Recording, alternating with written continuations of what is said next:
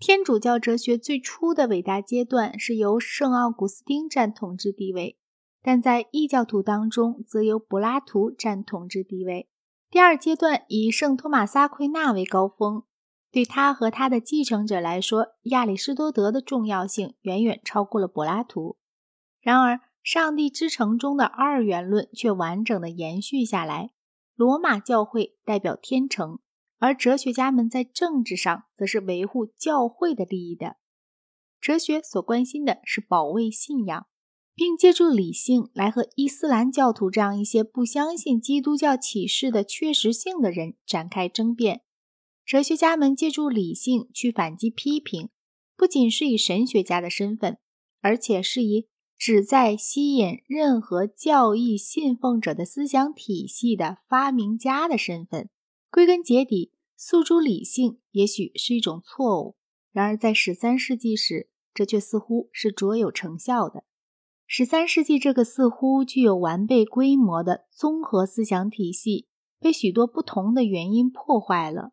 其中最重要的一项，恐怕是富商阶级的成长。最初是在意大利，而后在其他地方。当时的封建贵族大多是无知的、愚蠢的和野蛮的，一般人民则倾向于罗马教会，以为教会在智慧上、道德上以及在与无政府状态做斗争的能力上是超过了贵族的。然而，新兴的商人阶级却和僧侣们一样聪慧，一样通晓世俗事物，他们更能与贵族们分庭抗礼。作为公民自由的斗士，更受到城市下层阶级的欢迎，民主风气跃居显著的地位。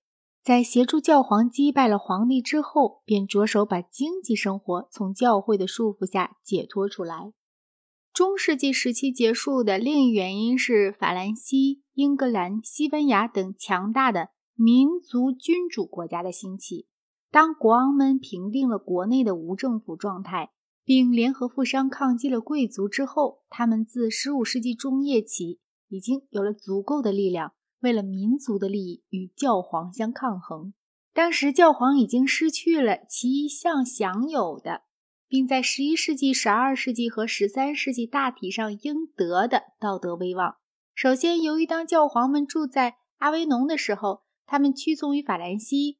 其次，由于大分裂，他们曾无意识地使西欧世界相信一种不加限制的教皇专制不但不可能，而且也不值得向往。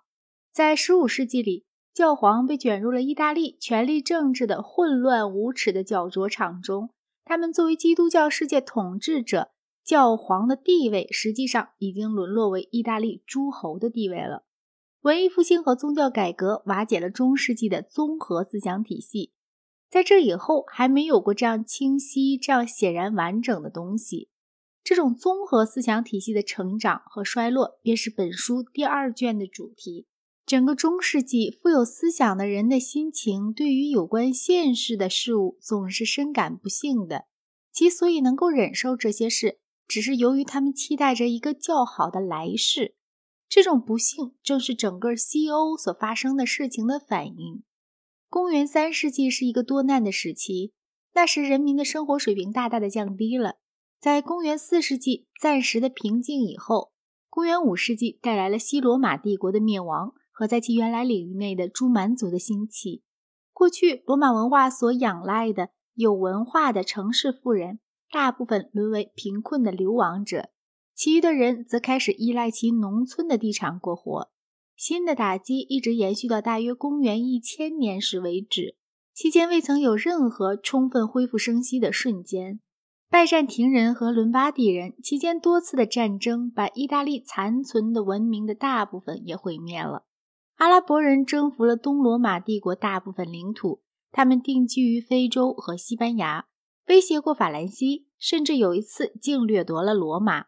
丹麦人和诺曼人蹂躏了法兰西、英格兰。西西里和意大利南部，在这些世纪里，生活是不安定的和充满了苦难的。现实生活已经够坏了，而阴郁的迷信却越发使得变本加厉。人们想，大多数人，就连基督教徒也要坠入地狱。人们时时感到自己被恶魔所包围，并且容易遭受魔法师和女巫的暗算。除了在处于幸运时刻的那些还保留着像儿童那样无忧无虑的人们以外，谁也不感到人生的乐趣。这种普遍的不幸增强了人们对宗教的感情。地上善人的一生只是奔向天国的旅程，除了最后引人进入永福的坚贞的德行以外，尘世间就不可能有什么有价值的东西。希腊人在他们的伟大的时代里，曾经在日常生活上发现了喜乐与美。恩培多克勒欢呼他的同事市民说：“朋友们，你们居住在这俯瞰阿克拉加斯黄色岩石高高的伊镑城堡的大城里。”忙于美好的工作，你们的城市是一帮人的光荣的庇护所。你们不善于做卑鄙的事情，我向你们致敬。以后一直到文艺复兴为止，人们在现世从未有过这样单纯的幸福，而是把希望寄托在看不见的来世上。对于阿克拉加斯的景物，被京城耶路撒冷代替了。当地上幸福终于再临的时候，渴望来世的殷切才逐渐的减弱了。尽管人们还使用着同样的语言，但却缺乏那种深切的感情了。为了明了天主教哲学的起源和意义，我以为有必要要用较叙述古代或近代哲学更多的篇幅来叙述一般历史。天主教哲学本质上是一个社会组织的哲学，以及天主教教会的哲学。近代哲学尽管远离了正统教义，但它很大一部分却关系到。由基督教道德律观点和由天主教政教关系原理得来的一些问题，特别是在有关伦理学和政治理论方面，在希腊罗马异教主义中，从来没有像基督徒那样从一开始急需对上帝和凯撒，或用政治的名词来说，对于国家和教会应尽的双重忠诚。这种双重忠诚所引起的大部分问题。在哲学家们提出必要的学说之前，早已在实践中获得了解决。在这一过程中，有两个很明显的阶段：一是西罗马帝国灭亡以前，一在西罗马帝国灭亡以后。以圣安布洛斯达于顶点的一系列主教们的实践经验，为圣奥古斯丁的政治哲学提供了基础。以后便开始了蛮族的入侵，随之就是长期的混乱和日益增长的愚昧。在从鲍伊修斯到圣安瑟勒姆这五个多世纪的期间，只有一位卓越的哲学家——约翰斯科托。由于他是一个爱尔兰人，曾大致避过了那些塑造西欧其余地区的种种过程。这时期虽然没有哲学家，但却不是一个没有思想发展的时代。混沌引起了一些迫切的实际问题，这些问题是借着在经验哲学里占主要地位的一些制度和思想方式来处理的。这些制度和思想方式就在今天，在很大程度上也还是很重要的。